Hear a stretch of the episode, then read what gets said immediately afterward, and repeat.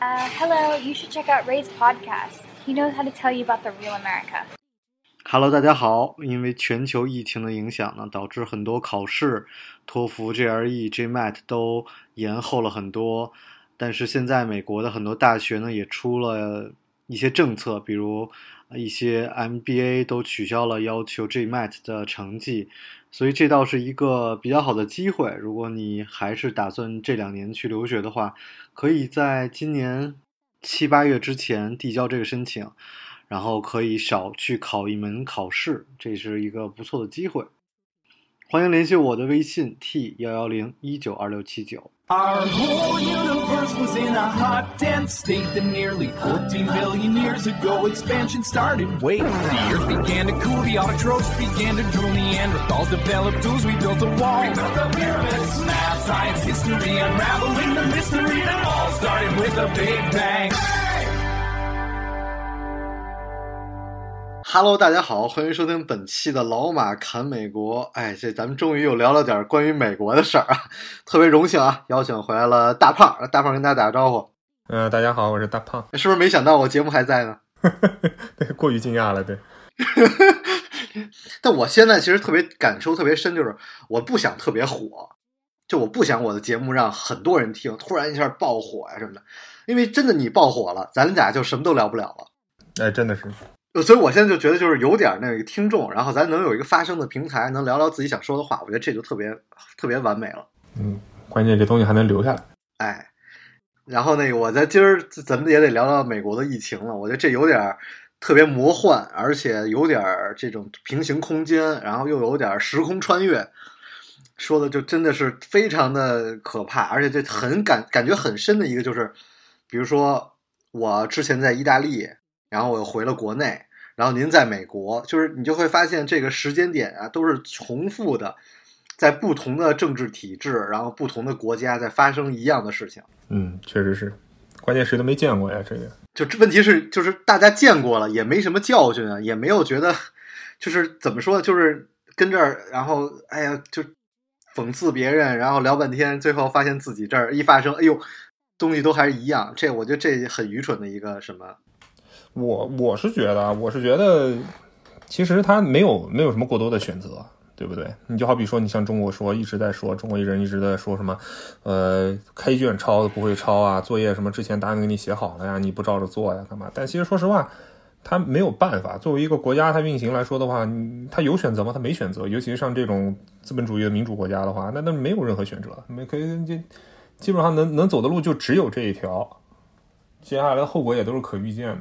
对，所以反正不管怎么说，我先来表达一下我的这个，就是因为我节目从来没有讲过疫情，然后因为不让讲，然后就，然后所以呢，借着美国这个讲美国呢，我就就是稍微还讲两句。我说我觉得，我先表达一下我的观点吧，我或者说我的立场，因为现在不让表达立场。我跟你讲，我这说就先第一个就是我特对我觉得首先第一就是这事儿没有胜利。然后就是整，哎呦，我们胜利了！我觉得这事儿没有胜利，都是人命，死的每一个数字，那真的都是人，这都是一个家庭，全毁了，哪有胜利呀、就跟那个，我就跟 Civil War 呀，跟内战一样，都是自己人打自己人，哪有胜利啊？没有胜利。所以我就看到这个整天讲什么胜利这事儿，我就特别不愿意讲。然后还有一个就是，我觉得大家感谢了很多。当然，医务人员肯定要感谢，但我觉得还有一个要感谢的，就是跟咱们政府宣讲一样，就感谢武汉人民，就这一个地区的人民。因为我当时就是特别严重的时候，我有一个特别好的朋友在武汉，然后他们家还是在这个市中心，我每天联系，然后一个是给他鼓励，然后一个就是看事情发展，然后我就觉得太不容易了，这群人经历的，你内心啊也好啊是。周围的环境也好，有很多不和谐的声音，我觉得都不重要。就是这群人，因为让他们的牺牲，才拯救了其他的人。这我觉得无论是国国外还是国内，真的就是，所以我觉得特别应该感谢的是武汉人民。然后第三个应该感谢的，我觉得就是社区的志愿者。这可能您没有经历过，就是很多人当时，哎呦，媒体一出来又是讽刺他们，说什么，哎呀，什么，哎呀，不敢说的好多话，反正就是。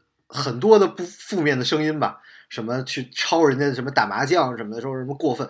我说没有这群人，完全不可能。而且就因为这些社区志愿者天天站在小区门口给人查体温计，虽然我们家现在这个小区啊，他那体温计都已经不开了，你知道吗？他现在就过来来摆个姿势，摆个姿势，摄像头看着呢，然后，但是这群人非常的重要。没有他们，没有人挨个敲门去登记每一个人。我觉得他们做了很大的贡献。嗯，其实我你说这个，我其实感觉在美国感觉特别特别深刻。说实话，在美国，嗯，很就几乎我反正是在我周围啊是没有遇见过像你所说的这些志愿者。他这个从一开始这个的状态就给人感觉是你全靠自觉。然后感觉是政府期待着所有的美国人民都有着高呼世界人民的这种自觉意识，但事实证明并不是那样啊！事实证明并不是那样，就是真的是都已经爆发的不要不要的了，都还在酒吧呢，酒吧爆满啊！两个礼拜前周末我晚上开车出去，然后那外面的酒吧爆满，门口排大队，然后当时我都疯了，我说这是为什么？然后也从来没有没有人会强制你待在家里或怎么样。真的是，我都说实话，目前为止来看，就能看感觉得到，真的是国内的你所说的这个，呃，社区自发性的这种强制性的呃措施啊，是非常有必要的，起码在对待病毒上。对，然后聊开之前呢，我还得再讲一下，然后就是孟德斯鸠有这个三个观点，然后我觉得特别有道理啊。第一个就是，就一切拥有权利的人都有滥用自己权利为自己谋求私利的倾向。就这件事儿，在这个疫情期间特别明显，你可以看到，啊。国家之间的那个权利，然后，然后就是个人都有。然后第二个就是，嗯，任何专制的国家的教育目的都是在极力的降低国民的心智。咱咱能咱能聊这个吗，哥？咱能说这个吗？啊，这个也不让讲是吧？啊，等等等，这这轱辘掐了，这轱辘掐了。我就就很很很紧啊，被你这么一一聊，对 对。然后那个，今天我们我觉得这期节目是特别适合咱们过了十年再拿回来从头看的一个节目，就是现在的日期是。呃，北京时间是二零二零年的三月二十九号，美国应该是二十八号晚上。您来聊聊美国的现状吧。哎，其实我说实话吧，我应该可能不是一个特别嗯特别有效的例子，就是从我个人的经历上来讲，因为我住的这个地儿吧，首先就很偏，然后加上我平时呢，我也是在家上班，所以 说实话，对我的日常生活没有什么太大的影响。对，就无非是我晚上没有办法出去喝酒了，没有跟人办法出去浪了而已。你不是之前整天出差吗？你不是出差没有受影响吗？那出差也是也是就是说分项目的嘛，不是每个项目你都需要去出差或怎么样。像我现在这个项目，就是在这个疫情爆发之前，已经在家就是工作了有小两个月了，都没有去过公司。然后在疫情爆发前一个礼拜吧，然后总公司通通知我们说，芝加哥分部的这个 office 可能要被取消了，然后 意味着我们以后彻底可能都不用去公司了。就你就是现在被开除了，然后但是不敢跟媳妇儿讲，就是这个情况。那可能是这意思吧，就是天天假装在楼下 对工作，其实都在打游戏。那个芝加哥现在有多少人就是感染了？芝加哥的一直是属于什么情况呢？就是从美国一开始的疫情开始吧，芝加哥就属于是不那么严重的一个地区。但是说实话，你要说它不严重是不可能的，因为它的人数放在这放着，然后加上它又是中部最大的一个。一个城市，然后加上有那么多人，但是在一开始呢，就是因为纽约和这个华盛顿州两边爆发的比较厉害，然后国家的这些检测的东西啊，全部发到那两个两岸去了，然后在一直到前天二十六号，芝加哥最多每天只能检测两千个病人，你知道这什么概念吗？就是你除非是我操都已经烧的能泡茶了，他才会给你去测。哎，这个这个形容也是非常的有意思啊！这真的是这样，所以的这从昨天开始，芝加哥才一天测了四千个人，就所以之前就是一天只能测两千个人，所以他这个数据一直都上不去。芝加哥每天测测两千个人，他就能测出来三百个，他就能测出三百个这个 positive 也那个确诊的。然后，但是呢，就由于他这个测试的基数在这儿，就导致芝加哥一直是属于看起来一个疫疫情不是很严重的。所以说实话。在我个人来说，我是非常非常担心的。就说实话，真的是不知道他到底究竟是一个什么样的局面在这儿。而且，就就因为还即即使是这样，就如此大的不确定性，芝加哥每天前前前三天还是前四天啊，那还是在湖边全部都是人人挤人在那儿跑步，因为天气好。哎呀，所以说你具体的具体的情况来看的话，其实，哎，说实话不容乐观呐、就是有纽约已经几万人了，这真的有点过于夸张了啊！他没你你去过纽约，你也在纽约待过，你知道纽约的那种卫生条件啊，包括它的交通状况啊。所以说，当时这个呃这个病毒出现的第一天，我就说过，我就我就跟跟跟我媳妇说，我就说我说你看吧，我说在美国爆发的最厉害的肯定是纽约，然后但是当时他们是说在华盛顿是最最最严重的，所以就没有那个。但是后来果然验证了我所说的，所以纽约这个情况，我觉得是避免不了的。然后今天我看休斯顿也是五百多例了，就休斯顿现在的情况就是比上海的历史最高还要高。怎么讲呢？就是这中间还是那句话，就很多人觉得对美国特别的那个无助，所以我看到了很多特别不愿意看到的那种声音，就是大家在嘲笑啊，或者说在狂欢那种，我就特别生气，你知道吗？就是因为我在意大利经历了别人真的把车停下来，然后骂我，然后我不知道你在美国有没有经历，在比如二月份什么有没有经历过所谓的歧视这种？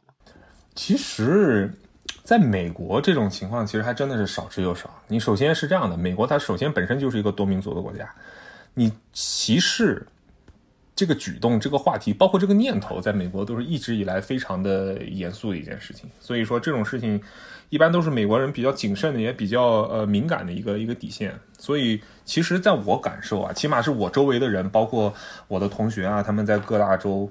很少有人跟我反映这种情况，相反，我看到所有的这种反映歧视的这种东西，都是通过国内的媒媒体。然后美国我还有一特关心的一事儿，就是流浪汉是什么情况？啊流浪汉，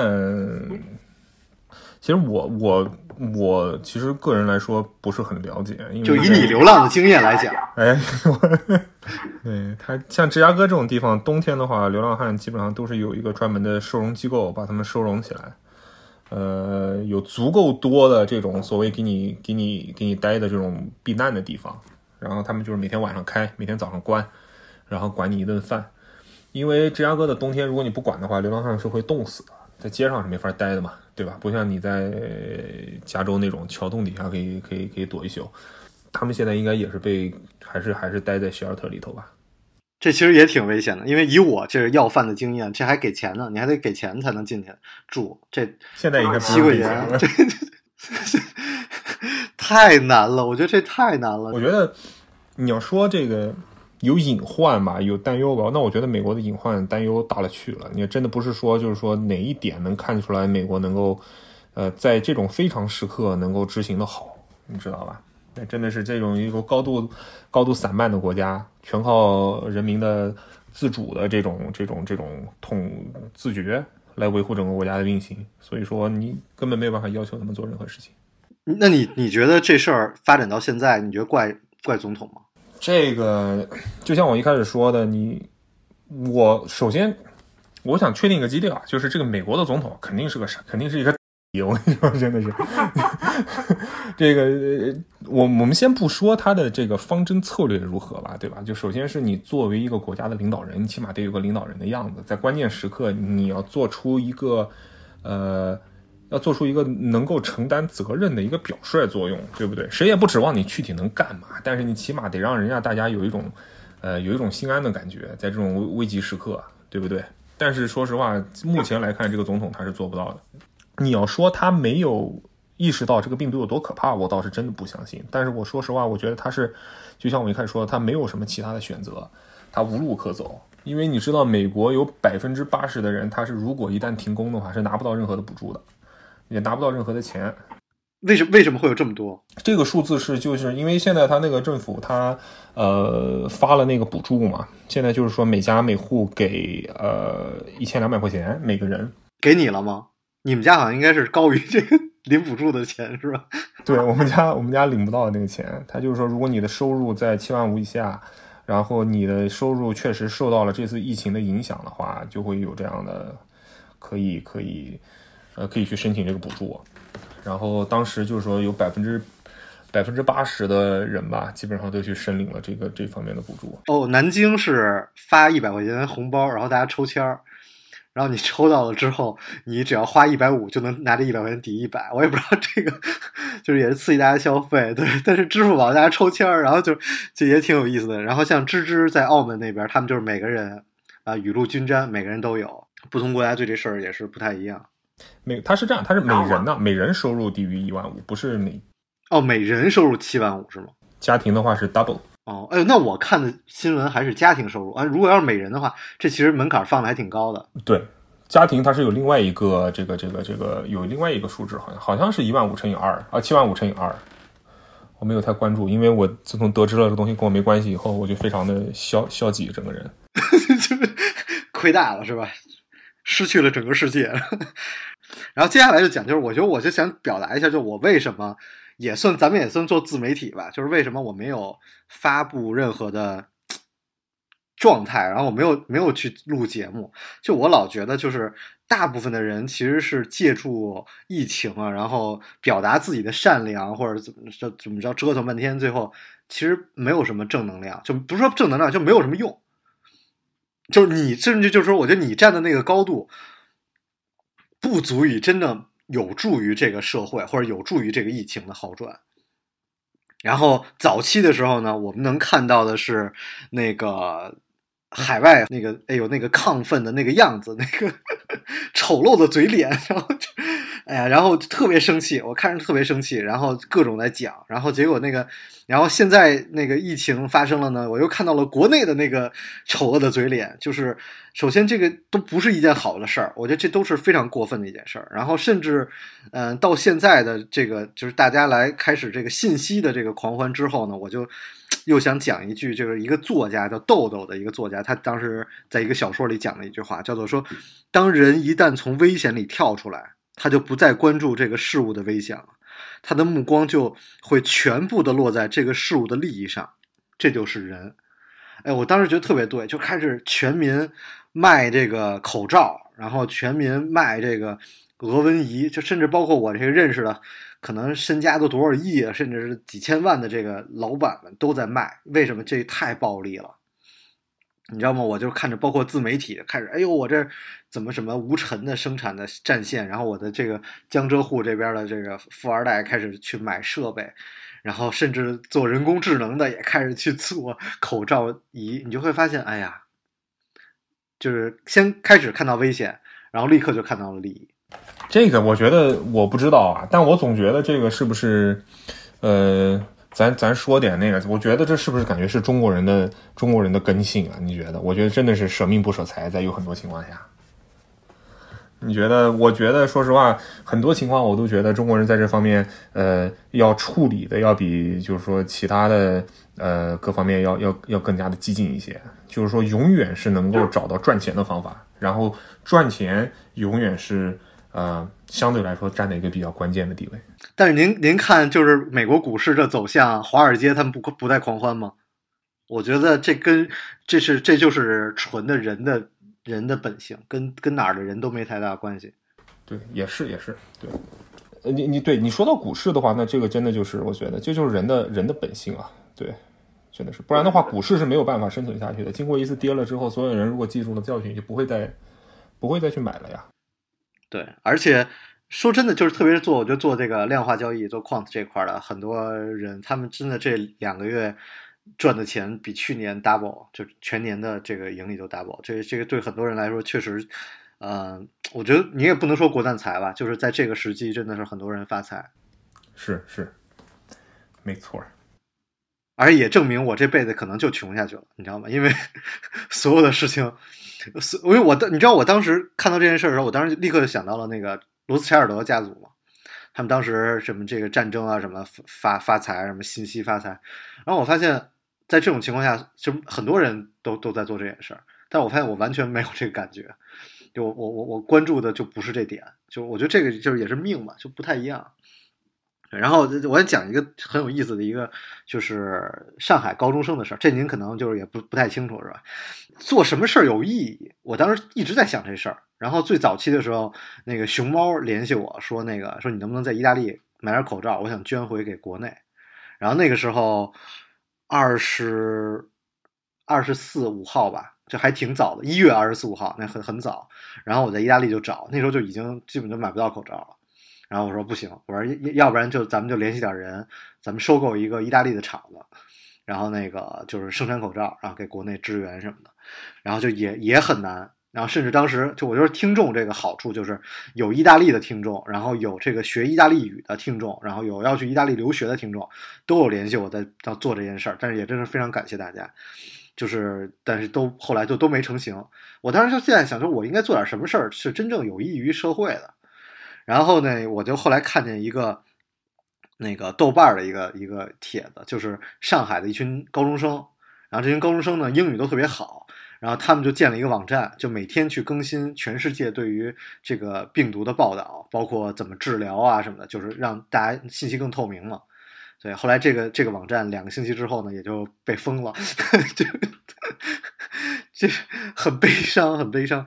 然后还有就是特想讲的，就是我觉得那个香港的那个愚蠢的香港的香港的那个护士，我当时香港的朋友跟我讲，就是非常的。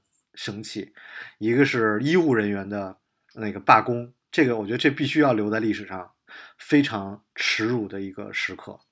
就你作为医务人员，你你你去罢工，你看意大利，哎，这个真的讲起来就很难过。就是意大利最难的，包括现在美国医生最难的就是你你不能决定人生死，所以中国的方式就是把这个锅背给了政府，就是医院满了，就是不再接受病人了。但是意大利跟那个美国现在都是让医务人员来决定你能救助谁，在医疗资源有限的情况下，这是特别难的一件事儿。所以当时那个我认识的医生朋友都跟我讲，哎，这个太难过了。这个对于任何一个医生来讲，你你没有你没有，就你不是上帝，你不能去决定人的生死。然后，但是现在要把这个罪责背加在你的身上，这太难了。但是你想，这个时候香港的 医生居然去罢工，我的天呐！不知道他们出发点是什么。当时我的香港朋友跟我说，是因为当时政府不作为，不管控，呃，不封锁口岸，不管控外来的这种呃疑似的病例，然后所以说他们医生是因为想通过想给政府施压，让政府就是说限流这些可能的呃病对这些病例可能的增长，然后用这个方式来施压。但是我觉得归根结底，可能他们也没有别的办法吧。反正就是，但是问题是，他们是不想救助大陆的人，他们觉得大陆的人过去给他们那个太太，反正就后来他们也都回去工作了。所以，但是香港的媒体也很非常非常的讽刺，特别是我觉得疫情这件事儿也是特别让各种人随便打脸。但你知道，人人是很容易健忘的，所以并不会有人记得自己 自己被打脸的事儿，但依然会在叫嚣。然后这中间我看到了很多的很奇怪的事儿，对，然后因为。因为怎么说呢，就是你现在的那个焦虑的状态，有点像国内的二月初，所以我我就想跟你聊聊国内经历这件事情之后的状况。我觉得这个状况可能是未来美国可能四月五月会发生的事情。我我我觉得吧，其实你说，尤其是像我像我这种是比较有代表性的，就是属于在美国的华人啊。我觉得在美国的华人经历的这种嗯焦虑，应该是双份的。你知道吗？就是说，在从最开始中国爆发的时候，我们就是最紧张的一批人。我们在美国就是最紧张的一批人，你知道吗？然后从中中国开始爆发的时候，我就开始给武汉捐东西，我就开始参与他们那种呃那个那个那个那个他们他们西岸的那些工程师建立的那个机构，然后开始往武汉捐东西。我当时就开始，你当时有捐东西是吗？有，我捐当时是捐捐钱嘛，捐钱，然后他们就去采购，然后往武汉去送，然后。我觉得就真的是这样，就是说你打完上半场打下半场，就像国内那些人说的，你打完上半场打下半场。但是，就是说美国中啊，然后现在现在现在疫情到了我身边了，现在真的就是说我们家门口的医院现在就开始，我们前前段时间那个医院就开始说说已经就呼吁到什么地步，就是说你们把你们家里不用的小孩滑雪的那种护目镜都可以给我捐过来。哎呦，你知道吗？就是当地的医院呢，而且你像我住的这个小区是在全美国应该都能人区了。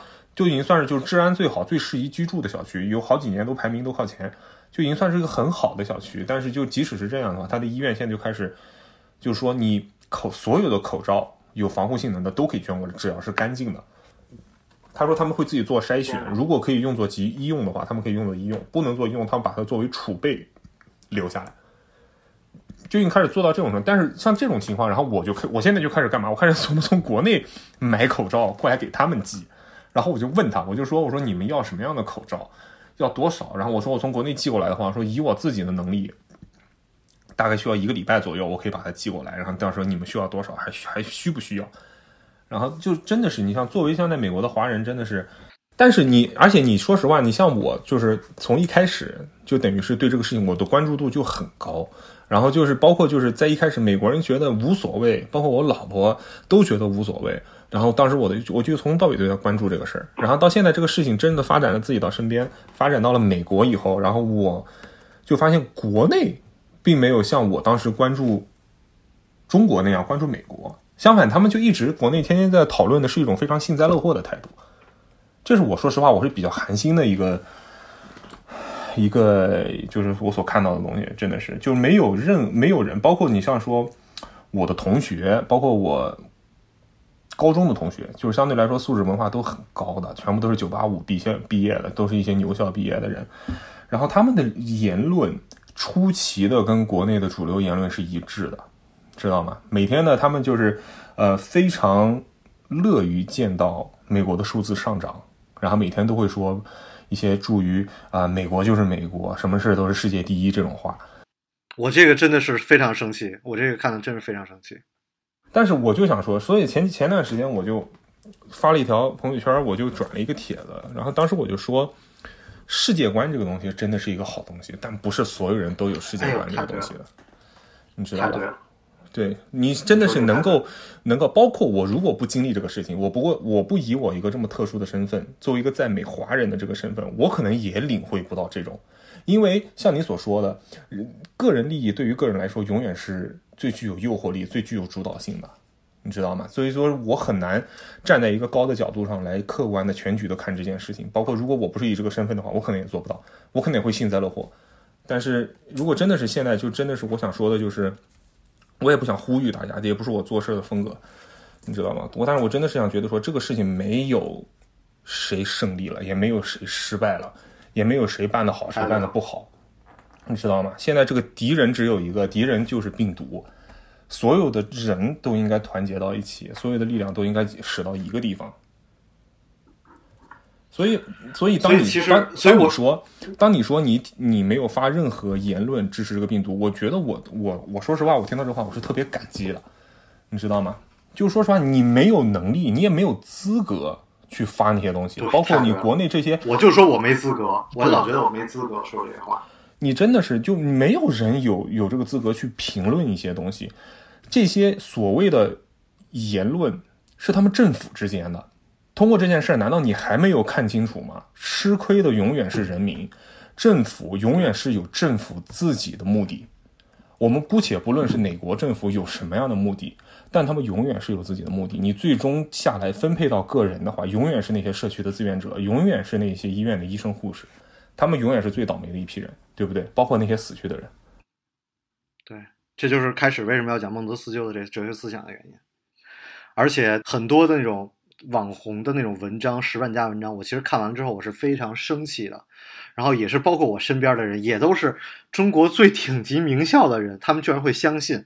当时我就印象特别深，有一篇文章叫《美国零号病人》嘛，我就太生气了。那篇文章，我都看到无数的人在转，然后我就很想骂，但是你知道，就是没用嘛，因为因为你因为争吵是没有任何意义的，你改变不了别人的想法，别人特别是仇富永远是存在的。所以很多东西都是没有办法的。一直想说的就是，我不试图去改变任何人的看法，对吧？但是我真的是，我真的是想说，你作为人，而且尤其是作为媒体人，哪怕你是个自媒体也好，哪怕你就是发一个小视频也好，你对你自己所说的话要负责，你要有一定的主观的辨识度，对这些信息，你自己去过滤一遍，你自己去审核一遍。之后再发，不要单纯为了流量，不要单纯为了这些所谓的热度。你现在在在说一个最简单道理，在抖音上面，所有这些一点开有气势磅礴的这种音乐出现，然后什么呃美国慌了，更什么什么就在刚刚，诸如此类的字眼出现，然后通常都是特朗普怎么怎么样，又又怎么样了，然后就这种彰显中国伟大的国家气质的气节这些视频底下都有一系列的官方号。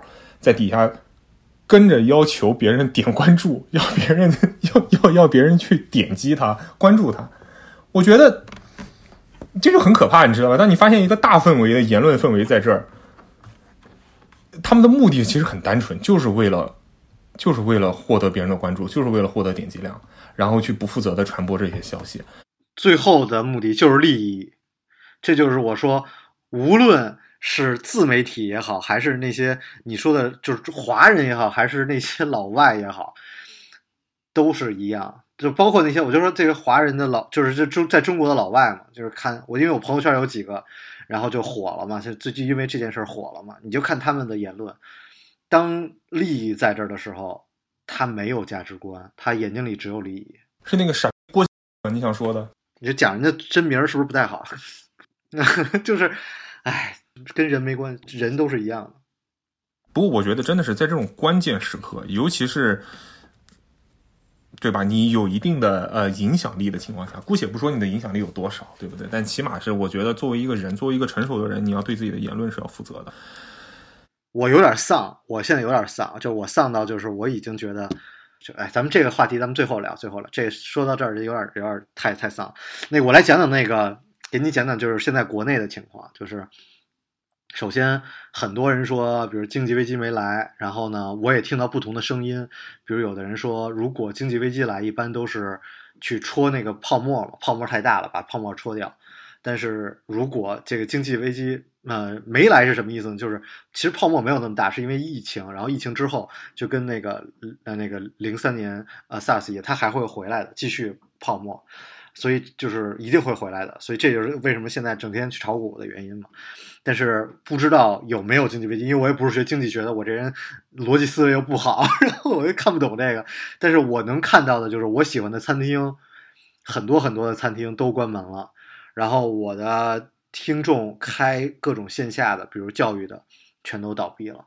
然后旅游的公司噼里啪啦也都关张了，很多开了四五年、五六年的公司，我相信如果他能坚持下去，他不会觉得 OK 我的品牌没有价值，他不会觉得我我不要开，他一定会坚持下去。然后你知道我打车，我打车我特别喜欢打叫顺风车，就是说这人就是。正常开车，自己家开车，但是他可能要去一地儿，然后我也要去那地儿，然后他就开一顺风车。我不知道，我不知道现在就是 Uber 有没有这个。然后呢，就是我就特别喜欢打这，因为我能跟人聊天儿。然后我上次也是遇到一大哥，那大哥，嗯、他说他一一八年，但不知道真假了。当然你要说怀疑真假了，就没法聊了。就是他是做进出口贸易的，他一八年的时候那个销售额是两千万。做海外食食品的进出额，然后一九年就下降到六百万，然后今年他就说我现在已经在开顺风车了，就是还是很讽刺。我觉得就是很多人真的很难过情况。然后还有一个特别有意思的，之前没有出现的事儿，就是现在每天都是直播，就每天晚上有各种各样的直播，因为嗯过去会有展会嘛，就像上半年我做那个线线下展览的朋友就就过得特别难过。全都没活了，因为全都转到线上去销做销售，然后就于是就是所有的之前应该在那种展览会几万人在底下坐着，没有几万几千人在底下坐着，然后上台的人就现在都是自己在家里胡子也不刮，然后就开始在这在 Zoom 上给大家来做直播，钉钉上做直播，然后各种各样的直播，有的信号也不好，然后培训也是，就这这个我觉得这个效率是非常提高的，所以未来应该也会是一个常态。因为真的很好，就真的很方便，因为你很容易能听到很多大佬的讲。然后过去的话，可能你需要花钱，但是现在都是免费的，去在线上做直播。然后国内还有一个我觉得很有意思的事儿，就是民族自信一下特别大的增强。因为你知道我是做那个做做做移民嘛，然后就是二三月的时候咨询人特别多，二月份的时候咨询特别多，然后三月份一下就没有了，就是。哎，现在美国美国它开放那个呃医疗的那个，你难道没有人咨询你吗？就是你现在可以来美国当医生，你可以不用考美国的那个医学考试，可以直接过来当医生。啊，所以这是咱们俩这节目的软广告是吗？哎，强行植入一下就是那意思，对，强行植入，对。然后这刚才我讲这几个，你有没有想什么 comment 一下？美国一直都是这个状态，美国线下早死光了，哥。真的吗？美国早死光了，线下现在基本上全是线上了。我都已经做了十年的云产品了，你现在跟我说线下，我就就没法线下了，就。然后我我觉得特别有意思，就是你知道我是一个不相信中医的人，当然我我会相信，比如治脚气的一些东西，比如说呃拔火罐这些我都会相信，但是就是大量的，比如说像你给我讲很多中医东西，我都是不相信的。但是我突然觉得这是一个特别好的输出中医的一个机会，就是你想，其实在我们中国的文化没有什么输出的，但现在哎可以去给海内外输出。中国文化，因为其实国外也输出了很多没用东西给我们，素食文化、什么健身的文化、吃什么保健品什么这种的，我觉得这都是都是扯的嘛，我都不信。但是我觉得这是一特好机会，开始给国外输出中医了。嗯，但是我我想说的是，国外人其实对中医的接受程度挺高的。当然，你不可能像中国接受程度那么高，而且你像中国也有很大一部分人，包括像你，对吧，都不相信中医。但是你在国内对中医，呃，接受度很高的。当然，中医分很多种了。国外接受度最高的是中医的这些推拿针灸，你知道吧？但是你你你，我觉得你想说的是中药，不是中医。哦，中药对对吧？因为我因为因为我在国外，其实我有一个叔叔，他就是开针灸诊所的，他的客人百分之九十五以上都是白人，而且是很多。这太夸张了，这个你知道吗？而且他们就是针灸，因为在国外他们叫 physical therapy 嘛，就是那种叫复健。他们所谓的这种东西就叫复健，就是说你哪儿不好，去了之后，首先就是医生给你打封闭，打完封闭之后，然后就导致肌肉萎缩、韧带萎缩，然后这时候你就去做复健，然后做复健做好了你就好了，好不了的话你就去换，就是西医的理念。但中医它不是，中医它有针灸啊，它有推拿呀，它会让你可能见效没有那么快。但是它也没有那么大的痛苦，没有那么大的副作用。疫情期间嘛，所以这个管控的部门也没上班，然后就管控没有那么严。然后我们听到很多消消息，然后包括一些专家，我就我就记得当时有一个专家就是讲讲演，他就说他首先是不太相信中医能有什么样的解决方案的，但是很多人相信中医，带着中药来的，他他也不反对。因为，因为当你没有一个有效药的时候，您喝点什么，您觉得对自己身体有效，您就喝吧，我们也不反对。最后就这样，应该应该这么说吧，比较负责任一种说法是，中医是比较适合保守治疗的。但是当你其实受就最难说是疫情这病，它没有有效治疗的方法的时候，哪个不都是安慰剂吗？只是那个时候突然就是说，哎呦，这个管用了，噼里啪啦大家去买，那个管用了，那我觉得这这个就非常的愚蠢了，有利益主导在后面。我觉得这个特别是在现在这个这个情况下，我什么判断我什么都不懂了，我的这个我对我是没有办法判断的。你我说实话，我们也不应该去试图去判断这种行为的对错。你不身临其境，你不站在当时的医生，站在当当时的这个呃决策人员的角度上来说，我觉得你是没有理由去评论任何事情的。没有理由来讲吗？是的，是的，是的。我觉得你真的是这样的，所以因为我跟你说，说实话，没有任何一个人，哪怕你是再没有人权的国家，再没有呃人道主义精神的国家，都做不出如上的决定。他们做出这样的决定，我们能做的只有去理解。而且我特担心印度。你知道吗？就是当时因为一度的声音是说印度人抵抗力特别强，因为你知道我在印度的时候，我都不敢吃那个街边小吃，然后我就觉得哎呀，这个太危险了。但是我吃什么都闹肚子，你知道，我本来我就是我现在在在国内吃东西还闹肚子，所以我本来就是一肠胃不好的人，就我在印度就特别小心。然后，但是你想，印度那个时候我们在麦当劳吃饭，街上全是 homeless，全是在街上的人，就非常可怕。然后，但是。我就是那个信息吧，就是，哎呀，就是我就不知道他们这个情况会怎么样。然后，所以这个时间又讲到另外一个，就是政治体制。很多人没有办法想别人的那个环境。我在非洲的时候，非洲的很多人家是没有窗户的。这个这个中国自古都开始有窗户了。这个很多人家会有窗。这非洲很多的房子就是一个房子，一个有个顶棚，然后有个柱子，没有连窗户都没有，跟我去那个庞贝似的。所以你想。这种地儿，它倒是通风倒是好了，对吧？但是它这个怎么，应该是一个什么样的政治体制，能够更有效的来治理这件事儿？你有没有对这个政治体制这事儿有个想法？就事论事的话，我觉得最有效的政治体制应该还是国内的这一种，你知道吗？就是说，如果就就就你说针对传染病这件事情来说的话。是没有任何，尤其像这种烈性的传染病，知道吧？二零这是已经到了三的这种传染病，是没有任何好的方法的。就什么是最有效的方法？当时，呃，他们这边美国的这边的呃这些做研究的人，他们也发的研究也是，他们把单独的这种这种中国的这种隔离方式叫武汉隔离，就是 literally 的让你在家里待着，哪儿都不能去，会有专人来把控你，不是像你美国到现在美国为止，他也没有办法宣布这样一条法令，他永远都是宣布的是嗯，让你必须要待在家里。让你不可以去多于多少人的聚集，但是差别是什么呢？就是在中国这个时期的时候，你如果这个时候去街上，会有人把你抓起来，会有人把你撵回家。但是在美国现在是不会的，只能全凭你的自律，凭你的自觉。美国人又不太自觉。美国他他不是不自觉，他是意识不到，你知道吧？为什么这一次在美国的感染感染病例当中？华人的感染感染病例只有不不是说华人，就是全亚洲人的，呃，Asian 的比例只有百分之四，在这些所有的确诊病例当中，在美国，这些亚洲人他们已经，因为你要知道纽约这个地方的亚洲人比例是非常非常大的，嗯，法拉盛肯定是尤其大了，对吧？但是就因为是中国人，他们已经就是之前就领教到了这个东西的厉害，他们通过中国的媒体、中国的渠道已经了解到这个东西有多么恐怖，什么是你应该做的，什么是你不应该做的。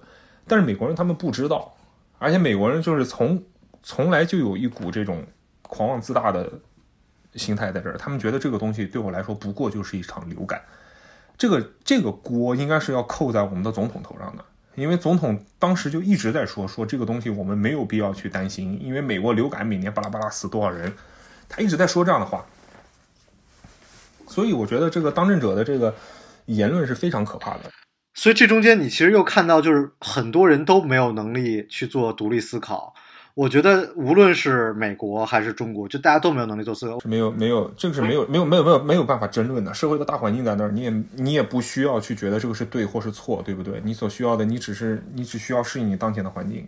所以真的就是这样。但是还是像我就一直想说的是，尽可能的去主观的判定一下你所接收到的这些信息，不要去。如果你不确定这个信息是对是错是真是假，你就不要去传播它。哎，但是哎，这节目做到最后就就非常非常丧了。我们就最后就只能聊，就是说生命太短暂了，然后世界的变化比我们想象都快很多。所以我们就是这一辈子活什么呢？就是有的知道，就是我就特别觉得我我其实已经非常活得非常自我了，就可能甚至咱朋友圈里边的我都活得非常自我了。然后当我就是发现就是活成了自己想要的样子之后，看您哎天天就是把枪藏到床底下是吧？我当时就就就就看就看你看你讲这个的时候，我其实很很感触很深，就是你你在想去保保护自己的家人，就是你你身边孩子，然后有爱的人，然后就是，但我我一个人待在家里，我就特怕，我就给家里打电话特别频繁，我就特怕自己出什么事儿，家人都不知道。臭了，你知道，苍蝇都堵门了，嗡嗡的，对对对，然后我就觉得这个其实觉得这个家庭啊什么的，这个其实还挺重要的。不要如此的呃完全的消极。其实我想说，其实很好一件事就是通过这次呃病情啊隔离啊，我觉得其实说实话，我跟跟呃跟我老婆跟孩子，其实说实话感情，我觉得其实都得到了提升。说实话，所以因为。古话说得好嘛，患难见真情，就你真的是在两个人都一起遇到困难的时候，你才能够真正的检验出来，就是说，呃，对方和你是不是真的是你们一开始所想的那样？其实我觉得还是挺挺挺难得的一个机会。还有离婚的呢，你 你这还有还有隔离很久离婚的，我看那个数据调查，离婚的百分之四十，然后关系变好的百分之五十，就 这个这。你这得感谢感谢嫂子，就我就看你还有一句话特感动，就说那个孩子是疫情期间的一个阳光还是彩虹，这个挺感动。那确实是，尤其是小孩嘛，小孩的这个东西是，嗯，作为一个父亲啊，对吧？你要理解，对这个作为父亲呢，你要你要你要理解父亲，你知道吗？你可能现在理解不了父亲，但是我呢，就是父亲我呀，就怎么听都占便宜。对，哎，不是也小孩现在是最好玩的时候。我们家孩子现在最好玩，两岁，所以是最好玩的时候。说不定再过几年，我也是天天见到就想把他铲飞那种。嗨，哎，没事儿，孩子随我，孩子随我。行行行，随街坊，随街坊。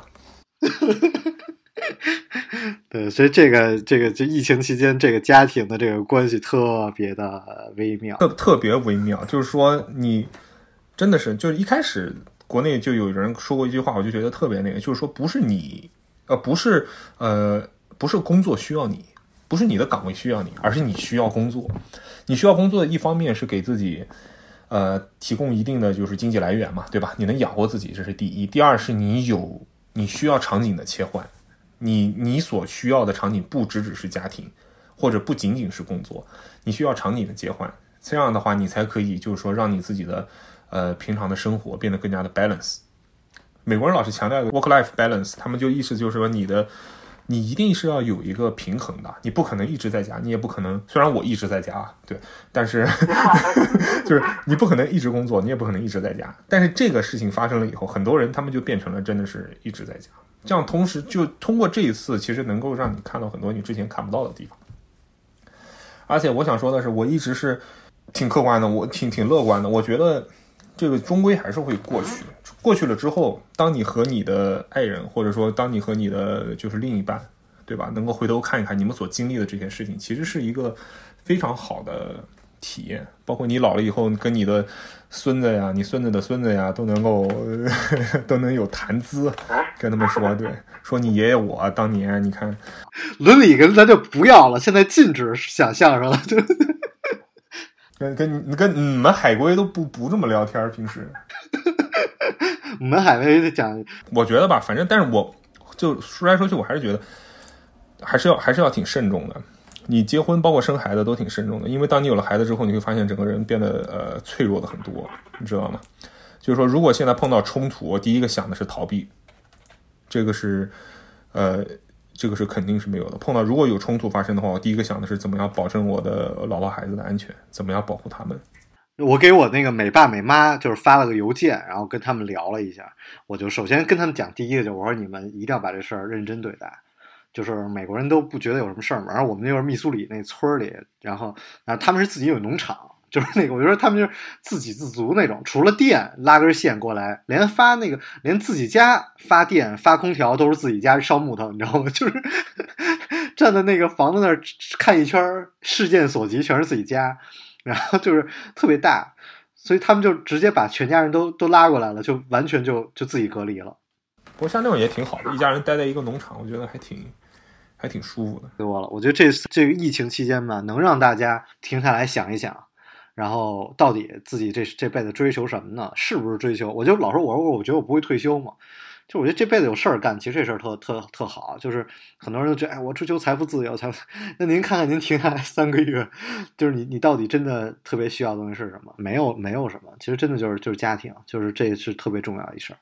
嗯，对，挺好的，感觉这件事儿对你也有所启发。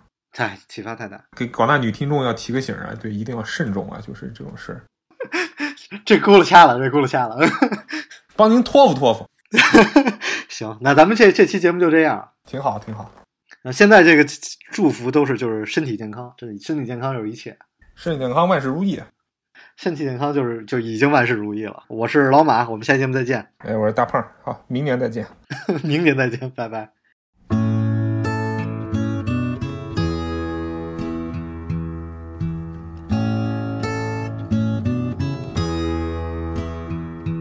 There are places I'll remember all my life, though some have changed, some forever, not for better.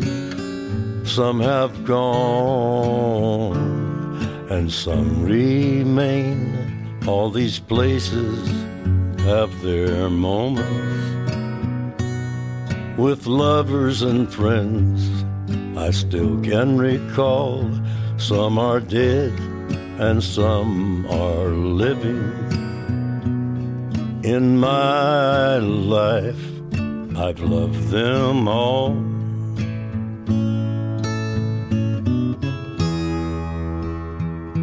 But of all these friends and lovers, there is no one compares with you, and these memories lose their meaning when I think of love as something new.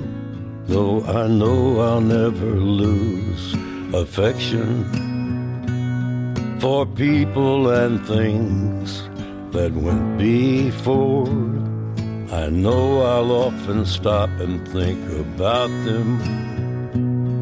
In my life, I love you more.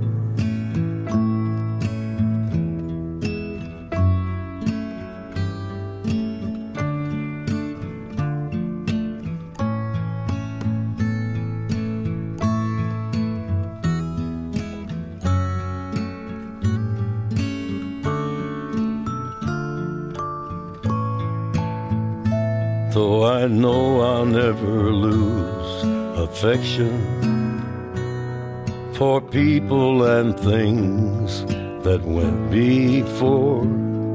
I know I'll often stop and think about them. In my life, I love you more.